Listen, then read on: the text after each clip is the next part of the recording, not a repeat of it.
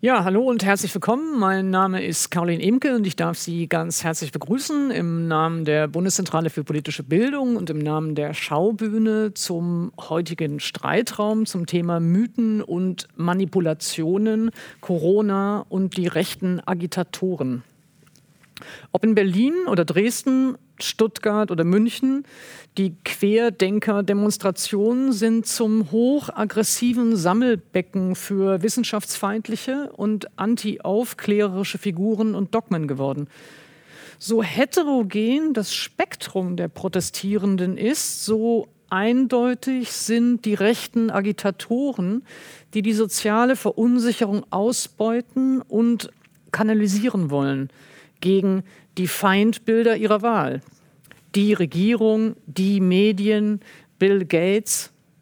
Was ist das für eine Bewegung, die immer wahnhaftere Fantasien verbreitet und deren mediale Parallelwelt als Selbstermächtigung funktioniert? Welche rassistischen, antisemitischen Topoi tauchen hier wieder auf und welche Intellektuellen speisen diese Narrative? Darüber möchte ich sprechen mit meinem heutigen Gast und ich freue mich sehr, dass er jetzt endlich mal im Streitraum ist, wenn auch nur digital. Oliver Nachtwey, er ist Professor für Sozialstrukturanalyse an der Universität Basel. Er ist 1975 in Unna geboren, hat an der Universität Hamburg Volkswirtschaftslehre studiert und wurde 2008 an der Universität Göttingen mit einer Arbeit in politischer Soziologie promoviert. Anschließend war er als wissenschaftlicher Mitarbeiter an den Universitäten Jena, Trier und Darmstadt tätig. Er war Fellow am Hamburger Institut für Sozialforschung, dem Kolleg Postwachstum in Jena sowie am Institut für Sozialforschung in Frankfurt. Er forscht zum Wandel der Arbeit und der gesellschaftlichen Modernisierung und ihrem Einfluss auf die Sozialstruktur. Ferner beschäftigt er sich mit dem Wandel politischer Repräsentation, Protesten und sozialen Bewegungen. Herzlich willkommen, Oliver Nachtwey. Vielen Dank für die Einladung. Also ich freue mich sehr ähm, für alle, äh, die Sie zuschauen im Livestream. Ähm, vielleicht sage ich ein bisschen noch mal zum Format. Ähm, Oliver Nachtwey und ich haben ungefähr äh, eine Stunde vielleicht, die wir miteinander sprechen werden. Und Sie können aber herzlich gerne über die Chat-Funktion des jeweiligen Dienstes, über den Sie die ähm, äh, Veranstaltung anschauen, gerne Fragen stellen, schon im Verlauf des Gesprächs oder zu jedem Zeitpunkt des Gesprächs. Die Fragen werden mir dann reingereicht und wir versuchen sie zusammen so gut wie möglich zu beantworten. Ähm, zur Dramaturgie. Ähm, ich würde ganz gern versuchen, zunächst einmal mit Oliver Nachtwey äh, erst einmal die Bewegung selber oder die, die Protestbewegung, die Demonstration zu verstehen. Was sind das eigentlich für Proteste? Was artikuliert sich dort?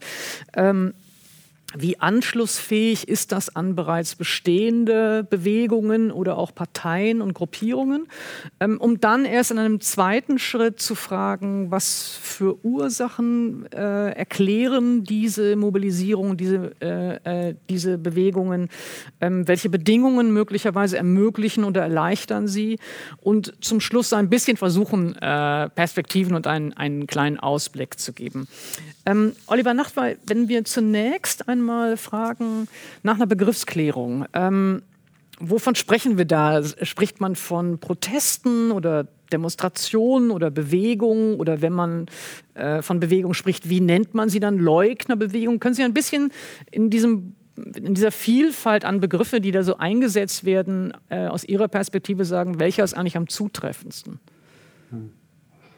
Ja, wenn wir es ganz pragmatisch betrachten, ähm, sprechen wir auch häufig dann von Corona-Protestierenden, was natürlich im technischen Sinne erstmal schon mal falsch ist, weil die Leute protestieren ja nicht gegen Corona, sondern gegen die Corona-Maßnahmen. Mhm. Ähm, ich würde sie auch nicht als äh, Leugner bezeichnen, obwohl da in der Bewegung durchaus Leugner sind. Mhm. Ähm, aber von unserer Empirie her, ähm, wir führen ja auch viele Gespräche, längere Interviews mit Leuten, die äh, Personen leugnen gar nicht das Virus, mhm. ähm, sondern sie bestreiten auch auf der Basis wissenschaftlicher Erkenntnisse beziehungsweise alternativer wissenschaftlicher Erkenntnisse die Auswirkungen, die das Regierungshandeln mhm. ähm, äh, dazu gebracht haben, die Regierung so, wie sie handelt, dann mhm. tatsächlich. Ähm, das heißt, wir müssen eigentlich von einer äh, Bewegung ähm, gegen die Corona-Maßnahmen sprechen äh, oder Maßnahmenkritikerinnen. Mhm. Und ich spreche das sozusagen auch bewusst als Kritikerinnen mit, weil bei dieser Bewegung eine Besonderheit ist, dass der äh, weibliche Anteil gegenüber vielen anderen Bewegungen in der Vergangenheit relativ hoch ist. Mhm. Vielleicht äh, mhm. können wir eine Frage hätte ich noch ähm, über den Unterschied, ob man von Protesten spricht oder ja. von Bewegung. Also wenn ich Bewegung höre, denke ich eben schon, es ist ein etwas äh, verbindlicherer Zusammenschluss. Es ist nicht nur punktuell, es gibt nicht nur an einzelnen Orten eben Proteste, mhm. sondern es gibt auch etwas, was denen gemeinsam ist oder, oder mindestens im Selbstverständnis, was ihnen gemeinsam ist. Ist das mhm. zutreffend? Also würden Sie in dem Sinne schon sagen, ja, da ist schon so eine Gemeinsamkeit, eine Strukturalität, die, die ja. den Begriff also der Bewegung sinnvoll macht? Mhm. Also ich, ich würde das auf jeden Fall eine Bewegung nennen, weil es gewisse geteilte Kritikmotive darin gibt, an den Maßnahmen, an der Frage der Realitätswahrnehmung, an der Regierungskritik. Es gibt auch durchaus äh, geteilte Werte. Mhm. Wir kommen ja gleich noch ja. auf die Heterogenität in der Bewegung.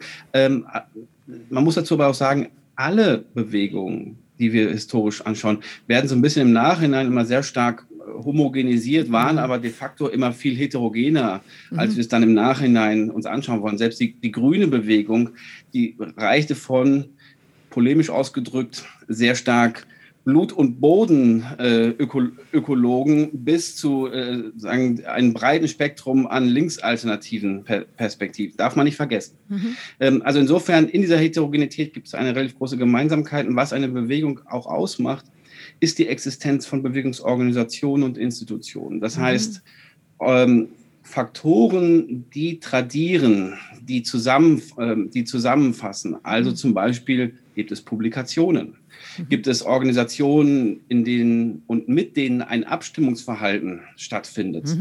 Mhm. Bei, bei der Occupy-Bewegung als Gegenbeispiel, das, das, fand ich mal ganz interessant. Ähm, Occupy ist zum Beispiel in den USA daran gescheitert, das hat David Graeber ganz toll geschildert, man hat der Bewegung ein Auto geschenkt, der Occupy-Protestierenden. Weil man aber so anti-institutionalistisch war,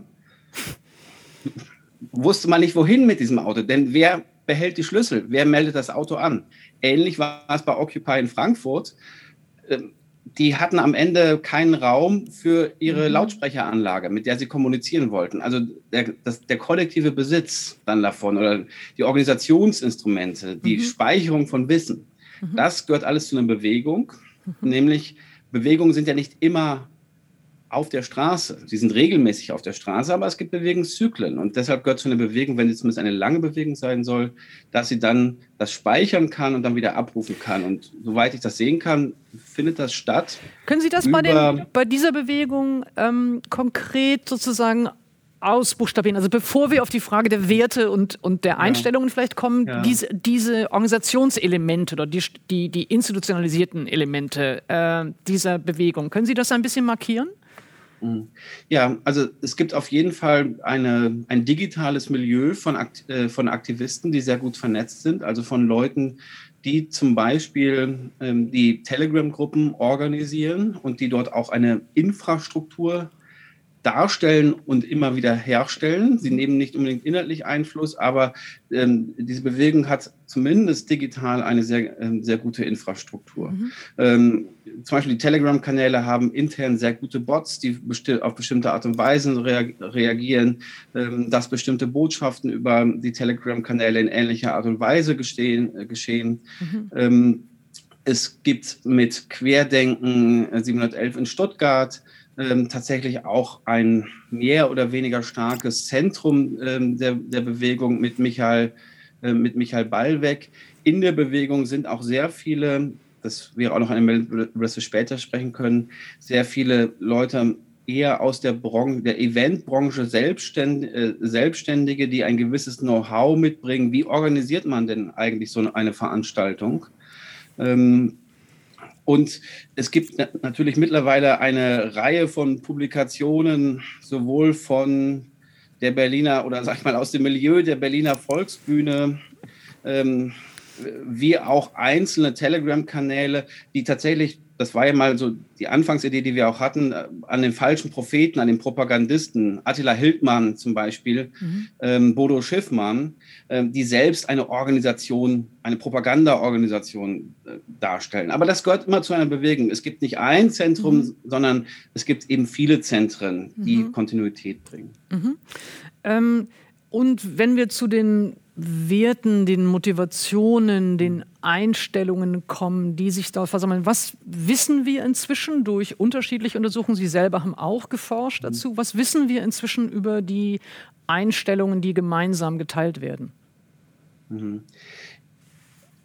Ich muss dazu zwei Sachen vorauschecken. Mhm. Wir wissen mittlerweile etwas, aber das Wissen selbst ähm, ist noch nicht hinreichend abgesichert. Okay. Also es gibt zum Beispiel Kolleginnen vom Wissenschaftszentrum von Berlin, von äh, Berlin, die haben mal gefragt, wer würde denn da hingehen?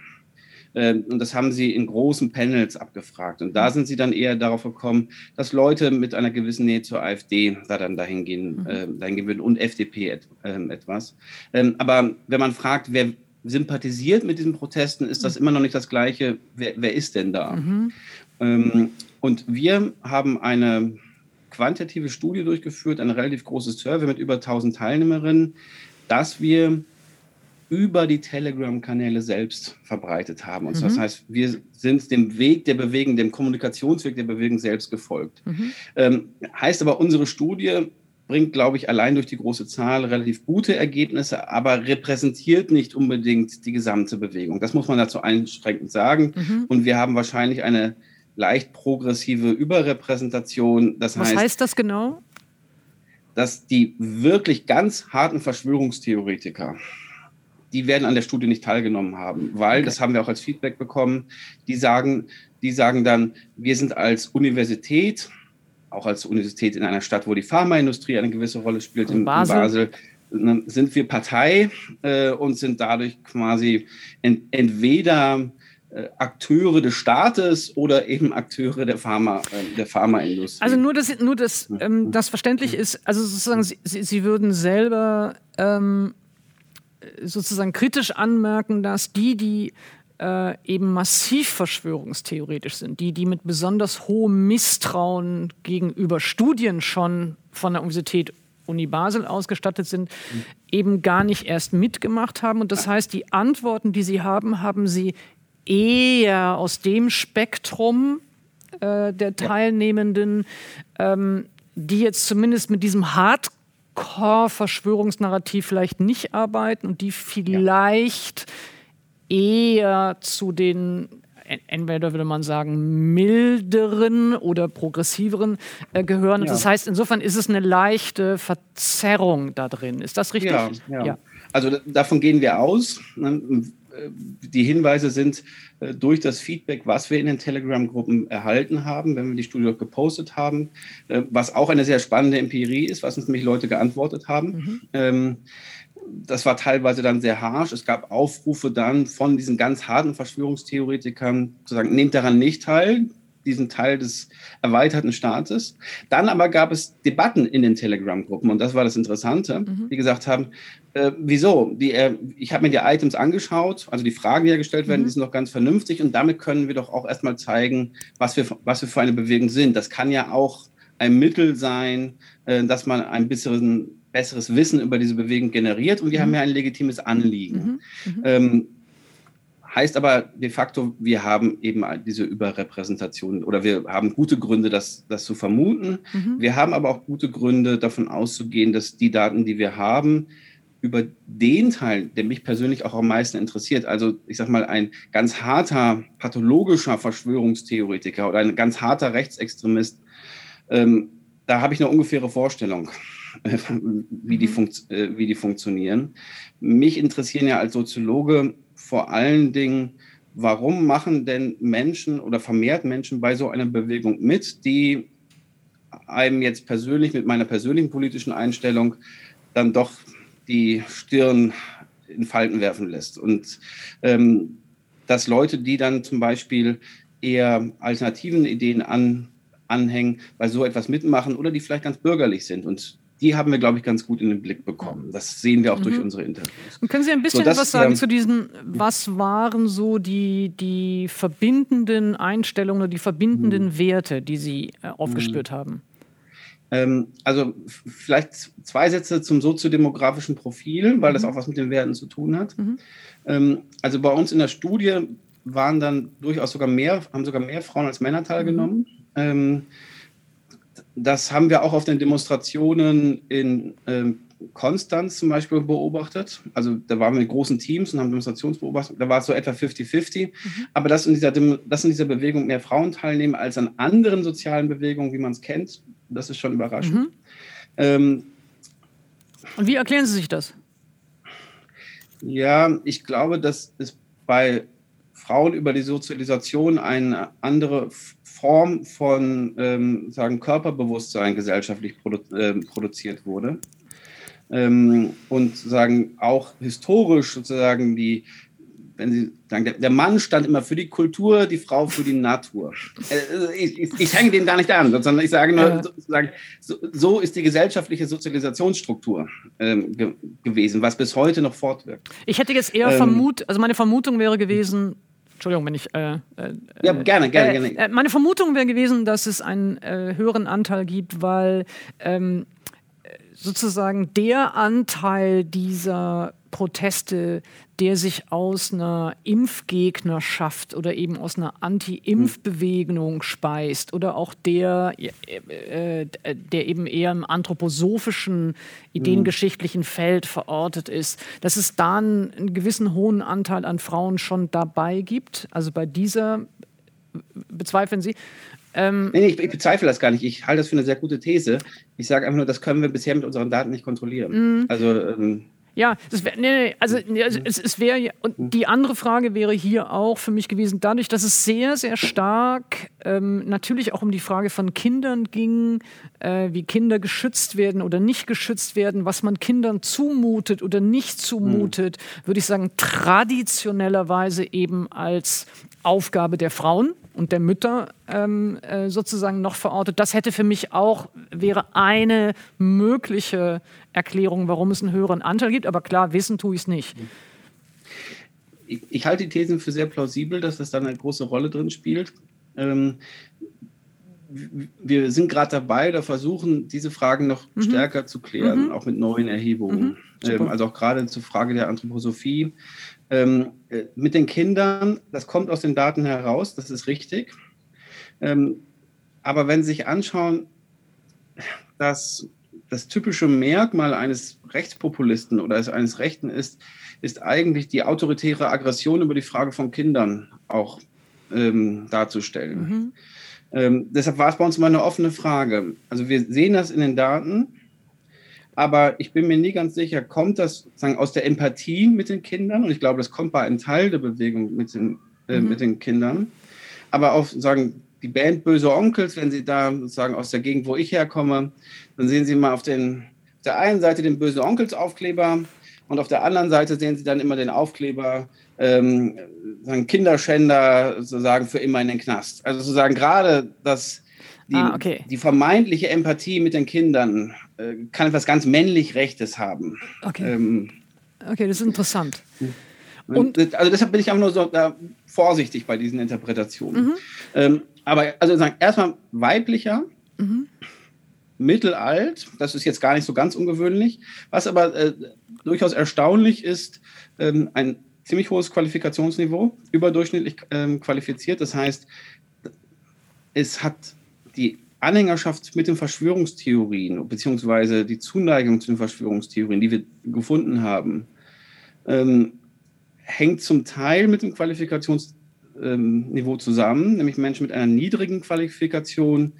Bei uns im Sample, ähm, bei denen ist das stärker ausgeprägt. Gleichwohl sind Menschen mit einer hohen Qualifikation, 4% bei uns sind Promovierte, ähm, schützt das gar nicht oder in keinster Weise davon, Verschwörungstheorien anzuhängen. Mhm. Also das heißt, etwas höher qualifiziert und wir haben einen sehr hohen Anteil an Selbstständigen, fast 25 Prozent. Das äh, ist ein Hinweis tatsächlich, dass diese Menschen auch in ihrer sozioökonomischen Position mhm. und aber auch in ihrer Lebenspraxis mhm. sehr stark durch die Corona-Maßnahmen eingeschränkt sind und deshalb eine gewisse materielle Situierung dann stattfindet. Mhm. Und ansonsten kann man sagen, dass die meisten Menschen die ein oder andere Form von Verschwörungstheorie bejahen. Mhm. Und gleichzeitig ähm, eine durchweg, durchweg extrem hohe politische Entfremdung oder Entfremdung vom politischen System, genauer mhm. gesagt von der parlamentarischen Demokratie, den Kulturinstitutionen und den Medien aufweisen. Ja. Ähm, da ist das Misstrauen enorm. Also alle etablierten Medien, da wird im Grunde nichts mehr geglaubt. Aber auch dem Wissenschaftssystem damit verbunden, also das, was unsere moderne Gesellschaft ausmacht von diesen Institutionen, dem wird sehr stark misstraut. Mit kleinen Ausnahmen, nämlich den ungewählten Institutionen oder den nur sehr, sehr indirekt gewählten Institutionen, wie zum Beispiel Gerichten, mhm. denen wird dann noch eher getraut, weil es dann der Frage des Rechtsstaates ist. Ich würde ganz gerne an der Stelle einmal ja. äh, was nachfragen zu, dieser, zu dem Misstrauen gegen die demokratischen mhm. Institutionen. Ähm, in dem äh, neuen Buch von äh, Josef Vogel, Kapital und Ressentiment, ich kann es mal ganz kurz Werbung machen und in die Kamera halten, ähm, spricht er von den digitalen Neogemeinschaften, in denen demokratische Vermittlungsinstanzen eben durchweg negiert werden und eigentlich alle repräsentativen Institutionen mit so einem Stigma von falsch oder verfälscht versehen werden. Ist das auch, was Sie ansprechen? Also, dass es sozusagen ein Stigma gibt, das repräsentativen parlamentarischen Institutionen auf der einen Seite und bei den Medien vielleicht auch spezifisch dem öffentlich-rechtlichen als etwas Repräsentativen ja. aufgesetzt werden. Entspricht das dem? Ja, äh, weitgehend mit, mit, einem kleinen, mit einer kleinen Einschränkung. Ähm, aus meiner Sicht entspringt diese Haltung und diese Wertung nicht in digitalen Neogemeinschaften. Es gibt mittlerweile ganz gute Forschung über Filterbubbles. Ähm, und die sagt eigentlich, die Filterbubbles existieren in dieser Form so nicht, mhm. äh, sondern, äh, wenn man so möchte, sind die vermeintlichen Filterbubbles oder die digitalen Neogemeinschaften ein Resultat der gesellschaftlichen Entfremdung und ähm, finden ihren Ausdruck im digitalen Raum, aber es ist nicht die digitale Neogemeinschaft, die dazu führt. Und das ist sozusagen ein ganz anderes Kausalitätsverhältnis. Ja, zu den, zu den Kausalitäten und Ursachen kommen wir vielleicht noch ein bisschen ja. später, aber erstmal hm. ähm, diese, diese, diese Abwertung von demokratischen äh, ja. Institutionen, äh, die Abwertung von öffentlich-rechtlichen Medien.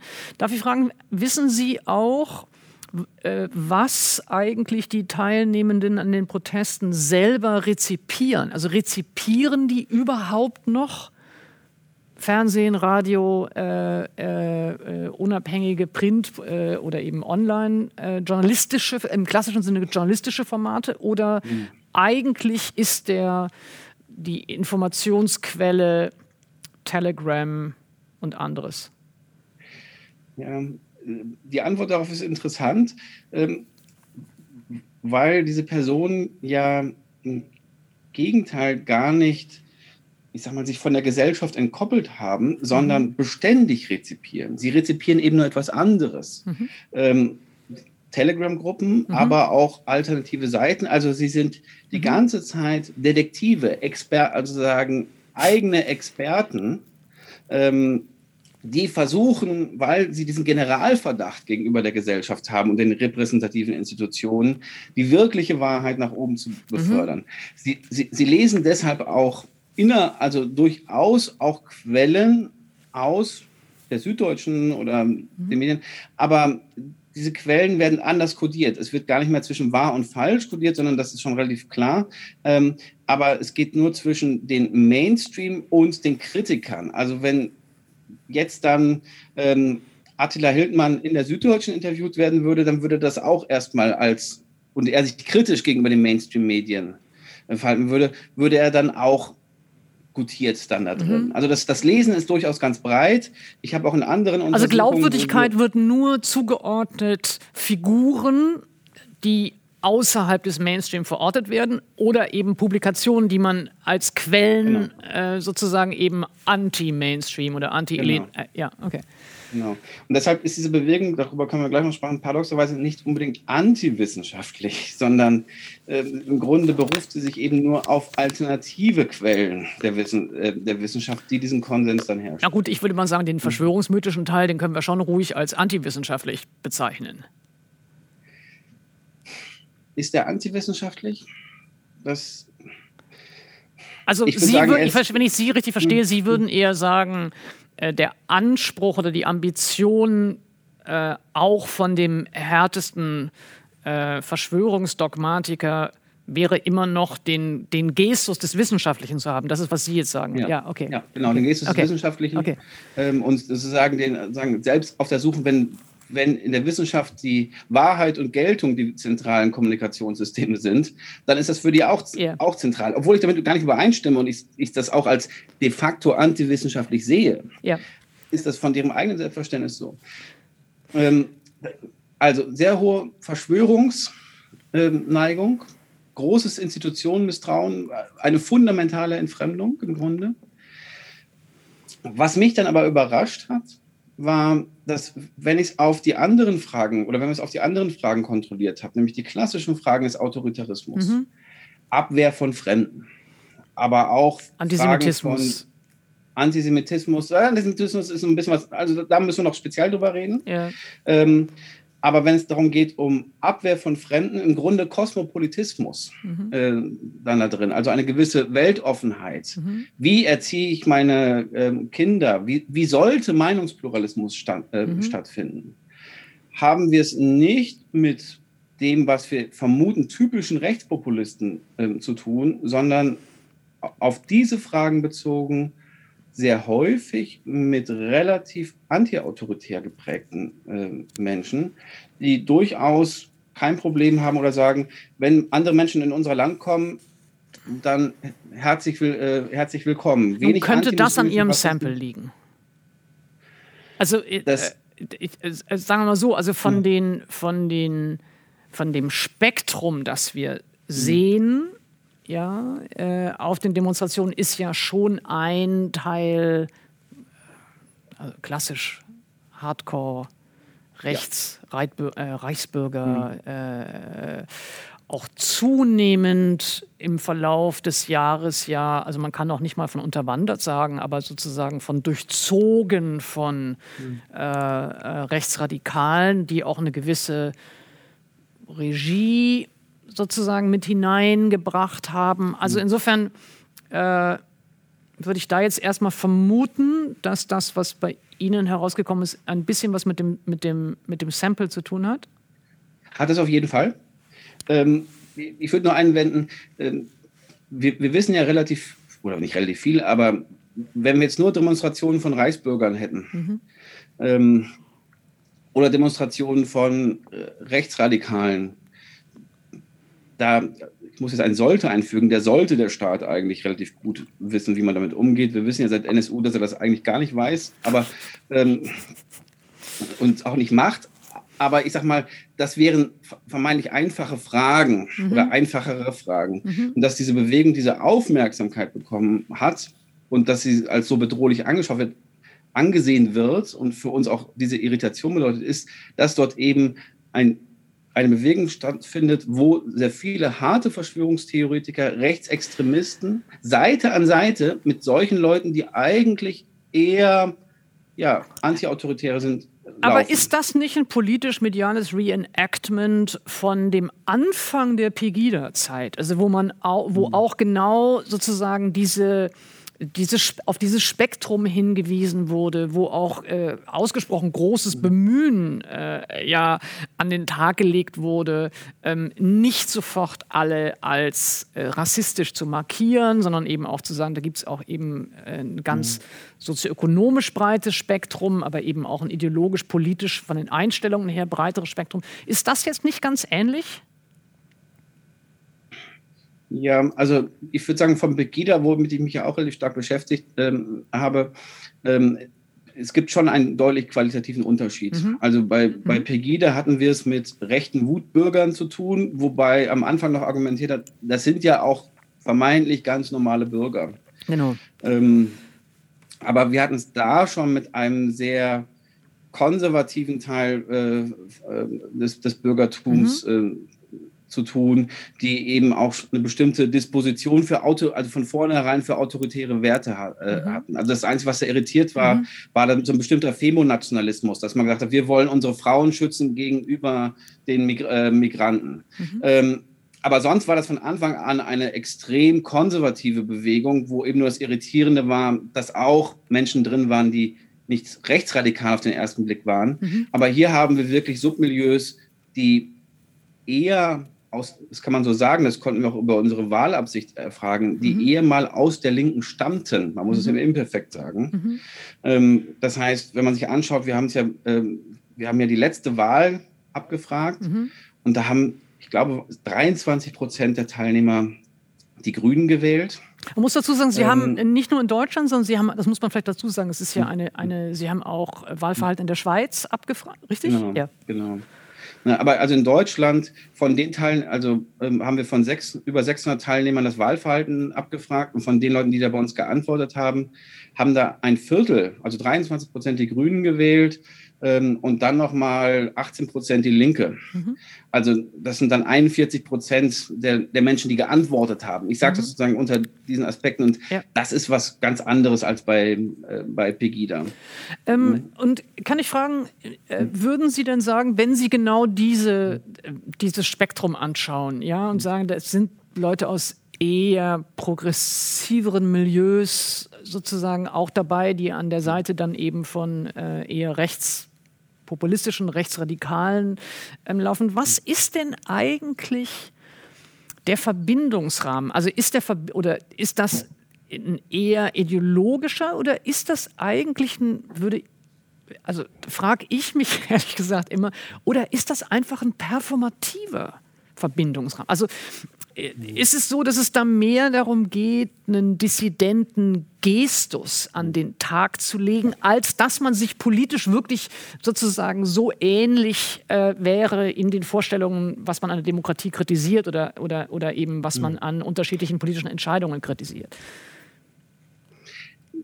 Ich würde Ihnen da ganz zustimmen. Okay. Ähm, also das sehen wir, sehen wir häufig. Also die, die das Performative, die Selbstdarstellung oder das Selbstverständnis als kritischer Kritiker ähm, steht dabei im Zentrum. Wir sehen das auch in unseren Interviews. Also wir führen, wir versuchen dann gerade die Daten dann auch noch mit eher biografischen, narrativen Interviews ähm, zu konfrontieren oder äh, zu konfrontieren. Die Leute erzählen in Interviews durchaus sehr, sehr widersprüchliche Aspekte, die gar nicht miteinander äh, zusammenhängen. Mhm. Und auch die Argumentationen sind dann, ich sag mal, nicht konzise in einem gewissen Sinne. Was aber immer übrig bleibt, ist die Haltung, ich bin jemand, der das alles in Frage stellt. Ich ich, ich habe das eigentliche Wissen, ich habe das richtige Wissen, ich habe die Wahrheit. Also mit diesem Gestus von, von einer, ja, das kommt von, von, einer, von einer ja, sozusagen Distinktion, ist, ist, ist das so ein Element? Das hat auch was mit einer Distinktion zu tun, aber ich würde sagen, es hat mit einem langfristigen politischen Prozess äh, zu tun. Also wenn Sie es auf die Geschichte der Bundesrepublik äh, beziehen. Ich habe auch Interviews geführt in einem anderen Projekt mit Menschen, die eher aus der Zivilgesellschaft kamen, dann aber harter AfD-Anhänger geworden sind. Und diese Leute waren in ihrer Biografie zwischendurch mal linke Wähler oder damals PDS-Wähler, vorher lange in der CDU und in der SPD. Und das waren Leute, die von ihrer Disposition vielleicht schon früher ja, jetzt nicht ganz sozusagen das, was man allgemein als sozusagen typische Mitte versteht, waren. Mhm. Aber in der Bundesrepublik waren die Volksparteien in der Lage, auch durch die, ihre Organisationsstruktur, ähm, eine gewisse Heterogenität in der Bevölkerung zu integrieren, auch in ihrer Praxis. Ich es klingt so kontraintuitiv, weil man natürlich den Stammtisch immer als etwas Rohes wahrgenommen hat. Ich äh, habe einen e-, etwas anderen Blick auf den Stammtisch als, als Form der Vergemeinschaftung, äh, wo auch ein Affekt ausgelassen werden kann. Aber rausgelassen werden kann oder ausgelassen werden. Also rausgelassen werden, ne? ja. Ähm, aber auch dann eine gewisse Grenze erfährt. Also ein ähm, Stammtisch als soziale Kontrolle, nicht als Enthemmung sozusagen. Oder? Genau, ganz okay. genau. Ne? Ähm, wenn Sie so wollen. Und diese, viele dieser Leute waren durchaus mal in den Volksparteien, in den Grünen, vielleicht haben sie da auch am Rand gestanden, aber die waren darauf dann bezogen und haben mit diesen Parteien eine gewisse Form von Gesellschaftskritik, eine bestimmte Form von ähm, Affektäußerung, aber auch gleichzeitig Effektkontrolle erfahren. Und mit dem Niedergang der Volksparteien und auch der Modernisierung der Grünen, der Modernisierung der, ähm, der Linken, finden diese Leute dann häufig gar keinen sozialen Ort mehr, wo das stattfinden kann und finden den dann eben im globalen Ort des, ähm, des Internets. Und deshalb würde ich, äh, würde ich dann sagen, dass wir es dann aus dieser eher langfristigen Perspektive sehen müssen. Und die sagen gar nicht unbedingt, ich habe die Wahrheit, das sagen sie dann als zweites. Mhm. Aber sie sehen sich erstmal als Leute, die die Gesellschaft kritisch sehen und sie sagen, ich denke selber. Ähm, ich denke selber, ich bin jemand, der Sachen hinterfragt. Und in dem Moment, wo dann man dann sagt, man, man hinterfragt etwas ähm, und hat aber keine Möglichkeit mehr, dieses Hinterfragen wirklich zu artikulieren, wirklich auch auszudiskutieren. Ähm, da kommen dann auch Verschwörungstheorien, dieses Ich weiß es eigentlich besser, ähm, ins Spiel. Und wir sind jetzt schon an, eigentlich bei der Frage, warum passiert ja, das ja. so? Mhm. Das hat auch dann was damit zu tun, dass unsere Gesellschaft sehr stark oder verstärkt nochmal narzisstisch ähm, und individualis äh, geprägt und individualisiert wurde, weil ja uns immer vermittelt wurde, wir sind autonome Subjekte, die ähm, ganz individuell durchs Leben laufen können und wir können eigentlich alles erkennen, selbst bestimmen. Ähm, das hat, denke ich, was damit zu tun. Aber ich würde Ihnen völlig zustimmen, das ist vor allem ein performativer Akt als kritische Person, als kritisches Subjekt. Mhm die dann später dabei landet zu sagen, aber ich durchschaue es dann ja. Ähm, ich habe eine, also mich interessiert schon diese Frage, dieses, äh, wie, also wie stark macht es eigentlich Sinn, nach politischen Überzeugungen zu fragen in dieser, äh, in dieser Bewegung? Äh, wenn sie möglicherweise äh, getrumpft werden können von bestimmten Affekten, die alles sozusagen dominieren. Und dazu ist mir mhm. aufgefallen ein, ein, ein Zitat in dem Buch Fehlender Mindestabstand von Heike Kleffner und Matthias Meissner über äh, die Corona-Krise und die Netzwerke der Demokratiefeinde. Ähm, darin wird ein Redner auf einer Kundgebung zitiert. Und die Kundgebung war in Kempten im November 2020. Mhm. Und da sagt dieser Redner, ich zitiere, ich habe keine Ahnung, ob ihr jetzt gleich nach Hause fahrt und eure Frauen oder Männer verprügelt, ob ihr gewalttätig seid, ob ihr kinderpornografisches Material anschaut oder Hitlerkreuze an die Wand malt. Das ist mir auch völlig Schnuppe. Ihr seid hier, weil wir gemeinsam für eine Sache stehen und das ist unsere Freiheit und für unsere Zukunft. Mhm. Und das, also das ist schon, also das, ich, ich habe es mehrfach gelesen, weil es mich schon auch wirklich äh, beeindruckt hat, ja, wie explizit da jemand sagt, all diese Dinge, die äh, vielleicht ansonsten in einem bestimmten moralischen oder politischen Rahmen als verwerflich oder fragwürdig mindestens äh, erklärt werden könnten, ähm, wird sozusagen beiseite gewischt. Und der eine Wert, der alles trumpfen soll und für den alle einstehen soll, ist Freiheit. Ist das sozusagen ähm, der Horizont? Also, dass, der Freiheitsbegriff als, sagen wir mal so, Desiderat irgendwie übrig bleibt, auf den sich dann alle beziehen? Ich würde es zumindest als gute Ausgangsthese ähm, betrachten. Also, dass die Freiheit, ähm, dieser Horizont ist vor allen Dingen, wenn man es umgekehrt sich anschaut, was macht denn Corona mit unserer Gesellschaft?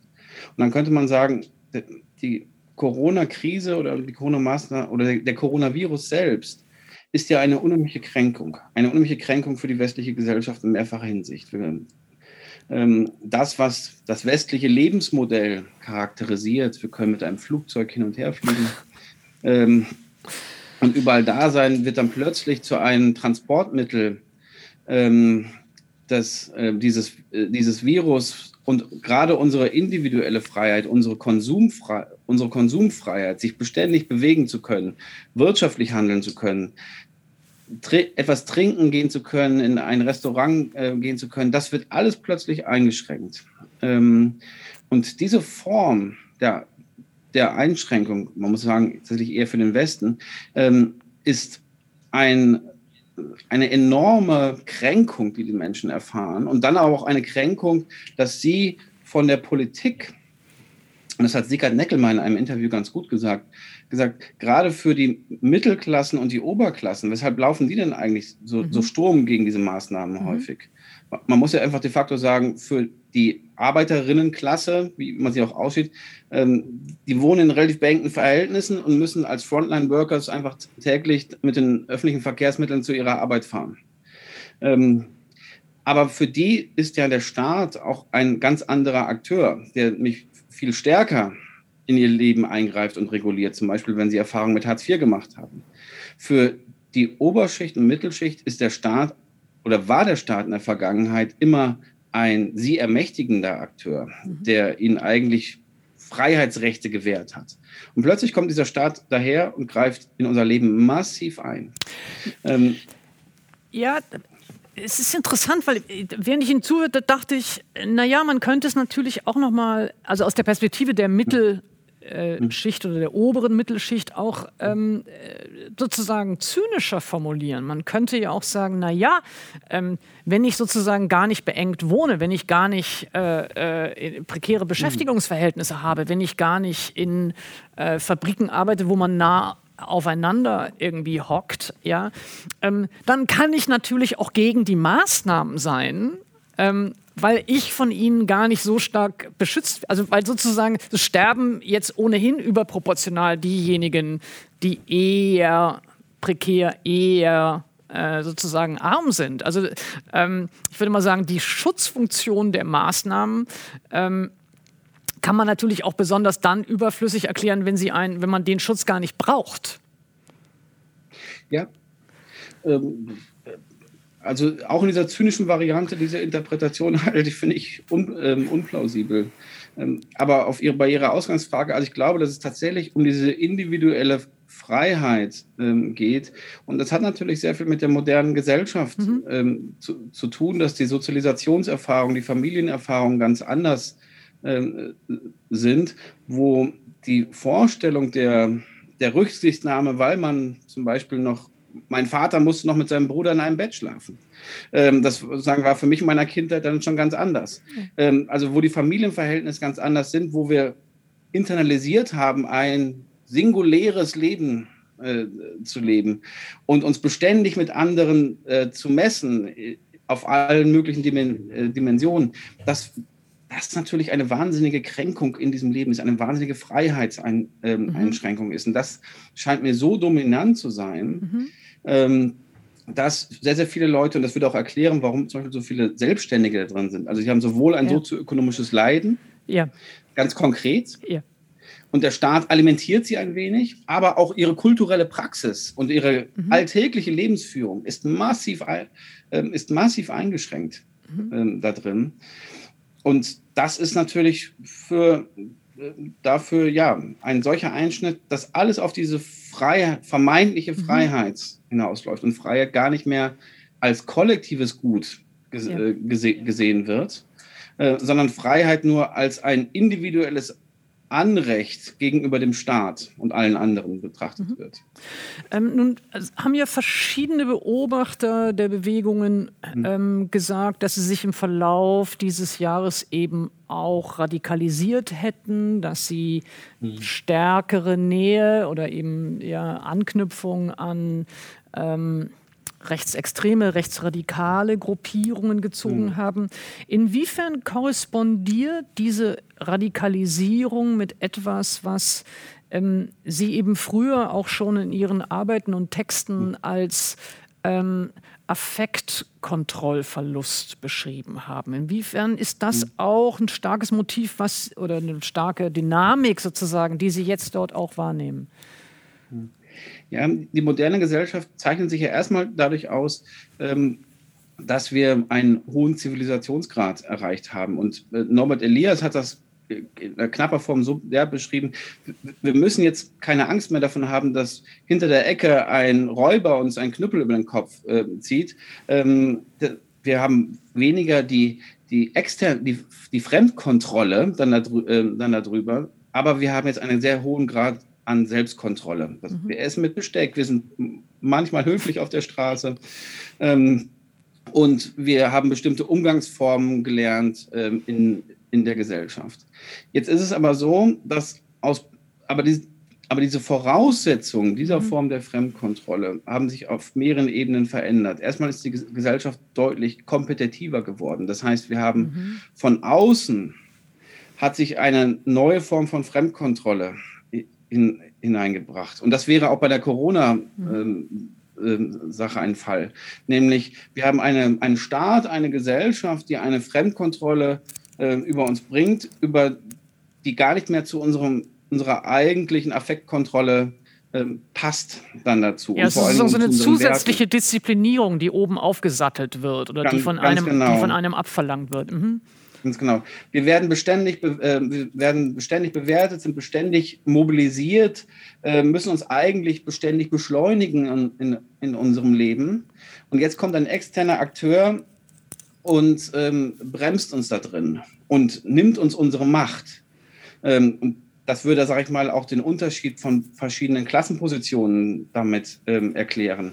Und warum auch bestimmte soziale Gruppen ich sag mal, zu einer stärkeren sozialen Radikalisierung neigen, seien es bestimmte konservative Ökonomen, weil plötzlich nicht mehr die Ökonomen dabei im Sattel sind. Also Stefan Homburg ist ein berühmtes Beispiel, ähm, der ja mal früher ein Regierungsberater war ähm, und jetzt einen wirklich starken Drift hat. Ähm, aber, diese, aber ein Teil der Ökonomen ähm, hat ja nicht mehr die soziale Autorität, sondern es waren jetzt für eine kurze Zeit die Epidemiologen, mhm. die eine große Rolle dann äh, in der Gesellschaftsgestaltung äh, gespielt haben. Mhm. Und das ist zumindest für mich ein Indiz dafür, dass wir eine, eine Form haben von einer so verstärkten Fremdkontrolle, dass eigentlich die Selbstkontrolle dann nicht mehr funktioniert. Und das gleichzeitig, und das sehe ich auch, ähm, sagen, der also so erklären Sie auch dieses Ag diese Aggression, die, die man da ja, erlebt. Weil ja. das ist ja schon, das ist jetzt schon auch für also journalistische Beobachterinnen schon auch also wir haben ja mehrere äh, äh, auch Aufnahmen gesehen, also wie Dunja Hayali äh, angegangen wurde, äh, als sie sich sehr ruhig und fragend und neugierig und freundlich äh, irgendwie erkundigen wollte. Auf dem, das ist schon ein Aggressionslevel und das war am Anfang der Proteste, also diese Szene, die ich jetzt gerade im Kopf habe. Ja. Mhm. Äh, da ist schon auch eine, also da ist schon auch ein, ein, Aggressionspotenzial, das also mindestens mich wirklich erschreckt. Ja, also mich, mich, mich erschreckt das ja auch und deshalb würde ich auch sagen, in dieser Corona-Kritikerinnenbewegung ähm, haben wir auch, weil es einen mehr oder weniger latenten Antisemitismus gibt, aber es gibt auf jeden Fall Antisemitismus und durch die Neigung zu Verschwörungstheorien ein hohes immanentes Radikalisierungspotenzial. Also wenn ich es ganz zugespitzt sage, ähm, ich sehe fast weniger die Gefahr durch die Rechts Rechtsextremisten, die da mitlaufen. Ähm, die, sind, die sind eine Gefahr, aber es gibt die typischen politischen Unternehmer dann da drin. Äh, das Compact-Magazin von Jürgen Elsässer versucht dann immer seine Sachen da dann äh, drin zu verteilen. Ähm, aber das immanente Radikalisierungspotenzial, wenn Sie sich zum Beispiel anschauen, es war ja auch gerade nochmal in den Medien, äh, Xavier Naidu mit seinem neuen Video, wo er mit rechts, also bekannten rechten Musikern ein Video macht, wo dann dargestellt wird, das Impfzentrum wird dann gesprengt. Mhm. Man muss sagen, gerade Xavier Naidu ist ein sehr interessantes Beispiel, weil der mal in den frühen 90er Jahren, als ich sehr antifaschistisch aktiv war, eine wirkliche Hymne geschrieben hat mit Letzte Warnung. Mhm. Ähm, also was ein wirklich damals tolles antifaschistisches Lied war. Äh, heute sozusagen, ich habe das Lied mir nochmal angehört, lese ich es ein bisschen anders, weil es auch schon dieses diese Ermächtigung mhm. äh, dann da drin hatte. Also mhm. das kann man sich auch nochmal anschauen. Aber wir haben hier so eine, ja, eine, eine, Affekt, eine verringerte Affektkontrolle bei, bei Freud, das Unbehagen der Kultur. Ähm, schreibt er ja auch, wie dann quasi die Kultur ähm, etwas, das Realitätsprinzip ist, was unseren Eros sozusagen beständig, beständig einschränkt. Und jetzt mhm. haben wir eine Situation, deshalb meine ich diese wahnsinnige Kränkung. Mhm. Wir können uns nicht mehr bewegen. Ähm, wir, wir müssen äh, wir können nicht mehr sprechen, vor allem für Männer ein Problem, sagen mit der, äh, mit der Maske. Wir mhm. können nicht mehr auf Menschen zugehen, wie wir wollen. Wir mhm. sagen, wir können gar nicht mehr unsere Kraft zeigen, die wir als, als Menschen haben. Und diese wahnsinnige Kränkung, die uns dann von einer vermeintlich liber, linksliberalen Elite aus den Redaktionen des öffentlichen Fernsehens, der, der Regierung dann aufgezwungen wird. Ich denke mal, wo sind die nur, diese linksliberal dominanten Redaktionen, ja? Aber gut. Das frage ich mich auch immer. Nee, ich muss es, also, ich muss es einfach an der Stelle immer, weil, weil das, also man das natürlich wieder und wieder und wieder und ich kann immer nur sagen. Also in der Zeit und im Spiegel sind sie nicht. Aber es, äh, ich, ich finde das aber auch immer. Das, das, kann ich, kann ich noch einen, die, Entschuldigung, kann ich noch einen Schritt zurück ja. ähm, zu ja. dem zu der Einschätzung, also zu dem, also das eine ist ja ähm, ihre äh, sozusagen historisch soziologische Verortung, hm. äh, äh, woraus sich dieser Kontrollverlust eigentlich speist. Also aus einer Kränkung ist sozusagen die eine die eine Analyse aus einer sehr sehr starken ähm, Individualisierung äh, sozusagen, die gar nicht mehr Gruppen oder Kontexte um sich hat, in denen auch eine soziale Kontrolle ausgeübt werden könnte. Ja. Ähm, äh, sicherlich auch jetzt spezifisch natürlich eine, eine, also nicht nur die klassische Form von Kontrollverlust, wie wir es sagen würden, hat es im, im entfesselten Kapitalismus ohnehin, aber jetzt in der Corona-Zeit natürlich nochmal äh, eine ganz, ganz starke Fremdkontrolle und Disziplinierung über die Maßnahmen. Also all das erzeugt sozusagen diese Sorte von Druck. Ja. Trotzdem würde mich ähm, noch bei eben der Frage der Radikalisierung, der Aggression und auch eben die Frage der Gewaltbereitschaft ähm, interessieren. Ähm, ob Sie sagen würden, naja, im Grunde genommen sehen wir doch hier jetzt ganz ähnliche äh, Strukturen ähm, und auch Mobilisierungsdynamiken, wie wir sie ähm, im eben rechtsradikalen Feld und Kontext gesehen haben, mit Feindeslisten, mit sozusagen Gruppierungen und Objekten, die markiert werden als äh, besondere Gefahren, besonders bedrohlich, ähm, die dann letztlich zu sowas wie eben äh, der Ermordung von Walter Lübcke geführt haben. Also würden Sie die Bedrohlichkeit und die, die, die, das Amalgam dieser äh, dieser verschiedenen Affekte und fehlenden Kontrolle plus eine Kanalisierung auf bestimmte Objekte hin schon als so gefährlich einschätzen? Das ist, ich muss zugeben, das kann ich noch zum jetzigen Stand mhm. aus der Basis meiner Forschung wenig sagen. Also ich würde sagen, ja, es gibt eine hohe Radikalisierungsgefahr und wir sehen dieses immanente Moment von der fehlenden Affektkontrolle und auch dieses, also sozusagen diesen doppelten Narzissmus, einerseits Kränkung, andere, andererseits dann aber zu glauben, man selbst weiß es ähm, und äh, durch, durchschaut die Dinge und sich dadurch auch in eine bestimmte Rolle hineinzubringen. Ob das diese Dynamik ähm, annimmt, hängt ja von sehr vielen verschiedenen Kontexten ähm, ab. Also man muss ja sagen, beim NSU und auch gerade beim Mord an Walter Lübcke, wenn ich das jetzt mal so ganz ungeschützt äh, sage, ähm, da gab es ja noch andere Akteure, die damit ihre äh, Finger im Spiel hatten. Ähm, also man hätte ja auch den Mord an Walter Lübcke, soweit mein Wissen reicht, ähm, durchaus auch verhindern, äh, verhindern können, weil dort bekannt war, dass das eben rechtsradikale Gef ähm, Gefährder äh, waren. Ich würde sagen eher, dass im Rechtsradikalismus ähm, oder im Rechtsextremismus generell das Gewaltpotenzial, auch das Bewaffnungspotenzial, oder nicht das Potenzial, sondern die Bewaffnungsrealität mhm. enorm ist äh, und massiv unterschätzt wird. Hier haben wir ein Radikalisierungspotenzial von Menschen, die sich aber tatsächlich zu einem Teil noch als und das ist das Paradoxe da drin, Retter der Demokratie sehen. Und die sehen sich gar nicht sozusagen als, bei, vielen dieser falschen Propheten, die haben sowas zynisch, also als einen zynischen Rekurs auf die Demokratie. Bei diesen Leuten geht es eher auf sowas Ja, Max Weber hat mal gesprochen von der plebiszitären Führerdemokratie. Also die, die suchen jetzt gar nicht nach einem Führer, aber die wollen so eine radikale Disintermediatisierung haben. Na also gut, das heißt, aber sozusagen das, die, also sozusagen die, die Selbstbeschreibung als äh, Avantgarde, als Widerstand, als ähm, äh, eben Vorbereiter einer besseren Ordnung. Also ich meine, das gehört natürlich auch zum klassischen, klassischen Narrativ äh, von rechten äh, äh Erzählungen. Ja? Also zum Narrativ von rechten Erzählungen ist völliger Bullshit. Aber also das gehört natürlich, das ist genau natürlich so ein Element. Also damit, äh, daraus leitet sich für mich noch nicht ab, dass die tatsächlich demokratischer gesinnt wären. Ja, aber sie sind, also zumindest bei den, das, die klassischen Motive bei den, bei den Rechtsextremisten geht es ja, zumindest was die Forschung sagt, gehört es zumindest um einen übersteigter, über, übersteigerten Nationalismus und die Neuerfindung ähm, einer sozusagen des, die, Wiedergeburt der Nation. Mhm. Ne, und also dieses, dieses Element der Wiedergeburt der Nation, das das finden wir in unseren da äh, Daten nicht mhm. oder in, in, unserer Forschung nicht. Mhm. Ähm, und die, die, Vorstellung, eine Avantgarde zu sein, einer besseren Gesellschaft, gehört auch zu, zum klassischen linken Denken.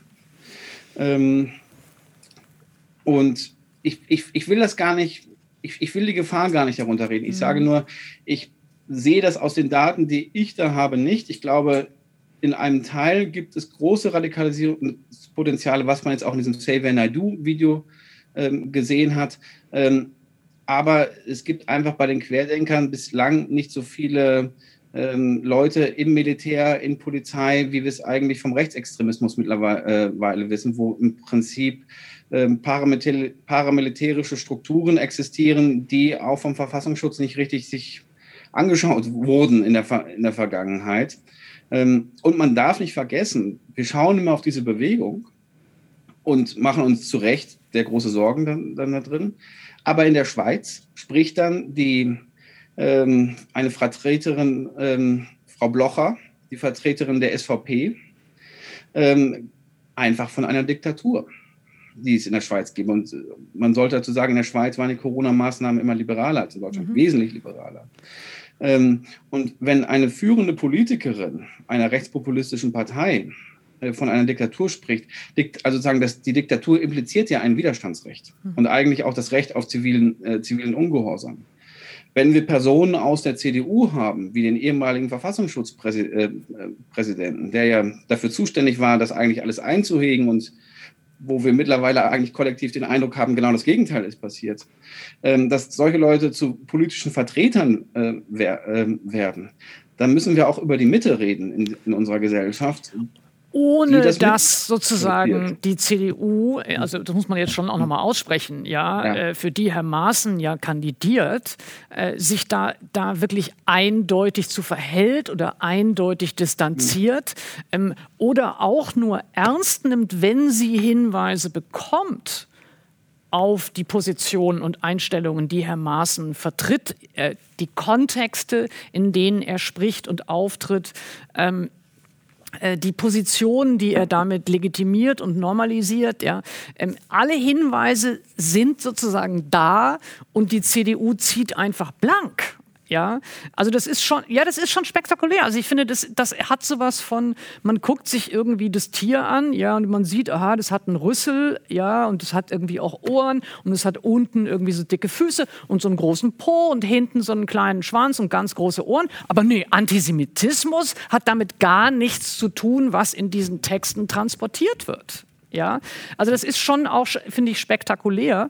Ähm, und in dem Fall, Sie haben ja die SVP angesprochen, ähm, mhm. das ist ja sozusagen schon eine eindeutig rechtspopulistische Partei. Hier reden wir von der CDU, die sich dann anscheinend selber doch etwas deutlicher fragen muss, was ist eigentlich das konservative Kernelement und wo sind die Grenzen, äh, ab wann etwas nicht mehr äh, konservativ ist und nicht mehr gedeckt wird äh, und darüber hinaus. Und das scheint mir zumindest im Moment ähm, also das ist nicht nur im Moment, ja, aber das scheint mir etwas äh, äh, unscharf geworden zu sein, um es ja. mal, mal vorsichtig zu sagen. Mhm.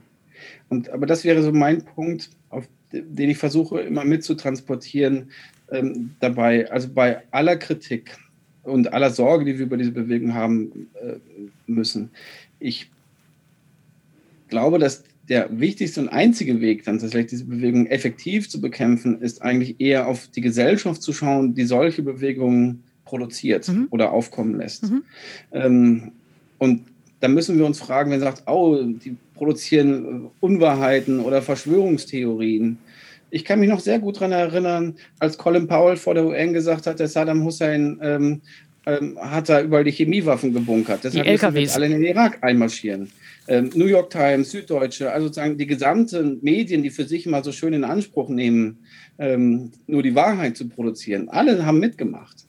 Ähm, und wir haben dann Frau Merkel, die dann ganz offen sagt, ah ja, man muss die Demokratie, sie hat ja nicht von der marktkonformen Demokratie wortwörtlich gesprochen, aber sinngemäß gesagt, man muss sie dann nach den Märkten äh, einleiten. Es wurde über Jahrzehnte gesagt, ja, wir haben kein Geld, ähm, aber plötzlich mussten 2009 die Banken gerettet werden, nachdem der Chef der Deutschen Bank bei Herrn Steinbrück angerufen hat.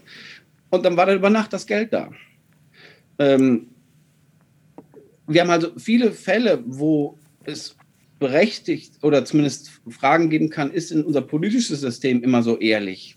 Mhm. Ähm, oder liefert das politische System nicht manchmal Gründe, dass man eine Skepsis in, entwickelt?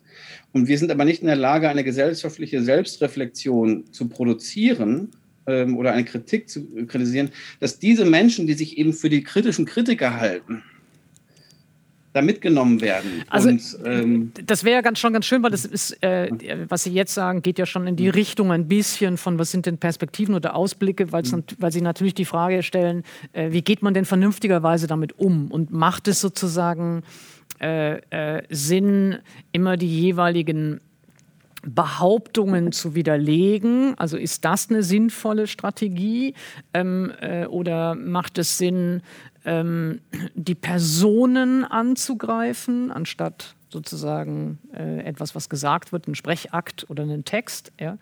Ähm, oder macht es Sinn, und das ist, das ist sozusagen das, was Sie sagen, und sicherlich auch, also in dem von uns beiden ja, glaube ich, geschätzten Leo Löwenthal, falsche Prophetentext, äh, das große Moment, macht es eben eher Sinn, tatsächlich doch zu fragen nach, welche Ursachen gibt es denn für dieses soziale Unbehagen? Und äh, welche Arten von ähm, gesellschaftlichen Verfasstheiten produzieren diese Form von sozialem Unbehagen. Also dass man ähm, sozusagen ernst nimmt die affektiven Motive, die dem vielleicht zugrunde liegen, also eine, eine, Verunsicherung, das Empfinden von Kontrollverlust, eine Desorientierung vielleicht, ähm, und überlegt, in welcher Weise werden die gesellschaftlich äh, und ökonomisch äh, und sozial sozusagen hergestellt. Das, das wäre ihre, ihre, ihre äh, Strategie. Ja?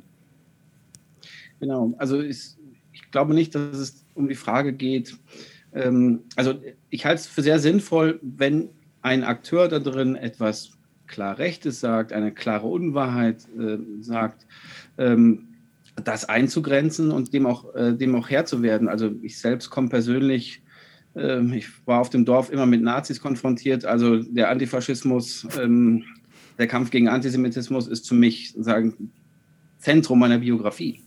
Ähm, aber gleichzeitig glaube ich nicht, sozusagen, dass eine, sagen, eine mehrheitsgesellschaftlich vermeintlich liberale Stigmatisierung dieser Bewegung ähm, hinreichend ist, wenn man nicht die gesellschaftlichen Voraussetzungen davon ähm, ändert. Mhm. Und da für diese Bereitschaft würde ich mich einsetzen, wirklich zu fragen, warum, wo, woher kommt das? Und das ist ein, ein anderer, also sagen, man kann ja verstehen immer in zwei äh, Bedeutungen nehmen, nämlich mhm. verstehen, Verständnis zeigen, das will ich gar nicht.